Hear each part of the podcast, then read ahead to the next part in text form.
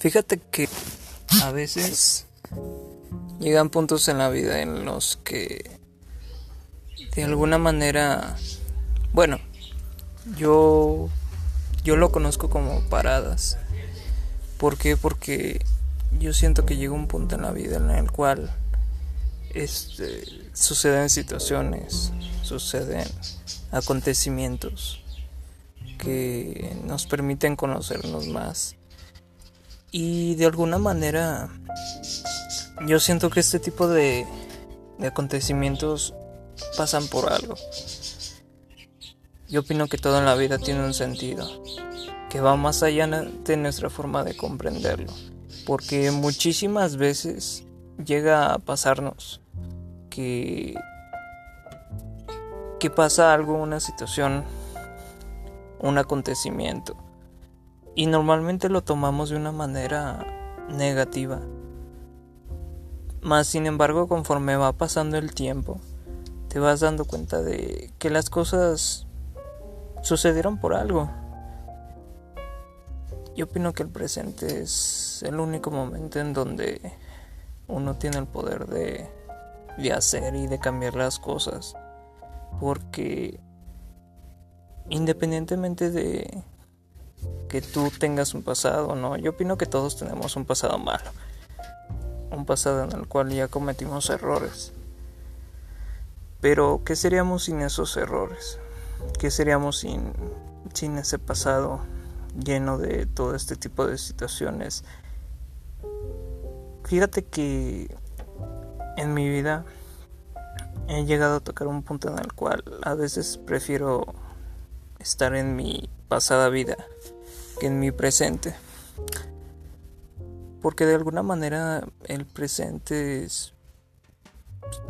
En aquellos tiempos se me hace más complicado que el mismo... que este mismo presente. Porque no entendía muchísimas cosas. A veces el pasado se me hacía como que más agradable porque porque tenía personas que quería estaba en la situación que yo en la que yo me sentía cómodo, me sentía estable. Pero yo siento que el presente es como esta alteración de lo seguro, porque es lo que nos saca de nuestras casillas. Y yo siento que la vida en su máxima expresión es eso. Son esos pequeños empujones que te van sacando de esas zonas seguras.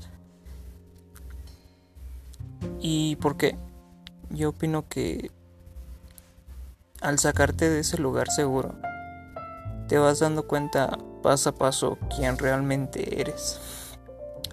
No es algo sencillo, es algo que lleva a veces poco tiempo, a veces mucho tiempo.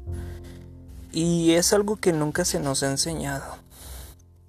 Fíjate que la vida sería un poco más, más adaptable, más menos compleja si desde casa se nos enseñara esto, el poder de, de conocernos, el poder de tener ese diálogo interno, ese poderoso puente que hay entre nosotros y la vida, porque a final de cuentas tú reflejas lo interno que hay en ti a lo externo.